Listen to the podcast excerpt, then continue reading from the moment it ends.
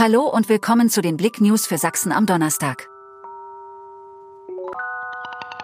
Brandneues Restaurant in Chemnitz-Bernsdorf eröffnet. Seit dem 1. November ist das neue Hotalo in Bernsdorf, der neue Vietnamese, geöffnet und zur Eröffnung war das Lokal bereits voller Gäste.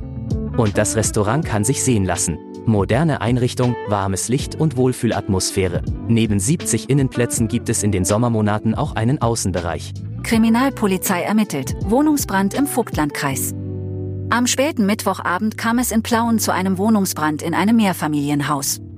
Gegen 21.23 Uhr brannte es in einem Haus auf der Dürerstraße in einer leerstehenden Erdgeschosswohnung. Die Kripo ermittelt. Mehr als nur ein Ei. Tierforscher deckt Missstände in Hühnerfarm auf.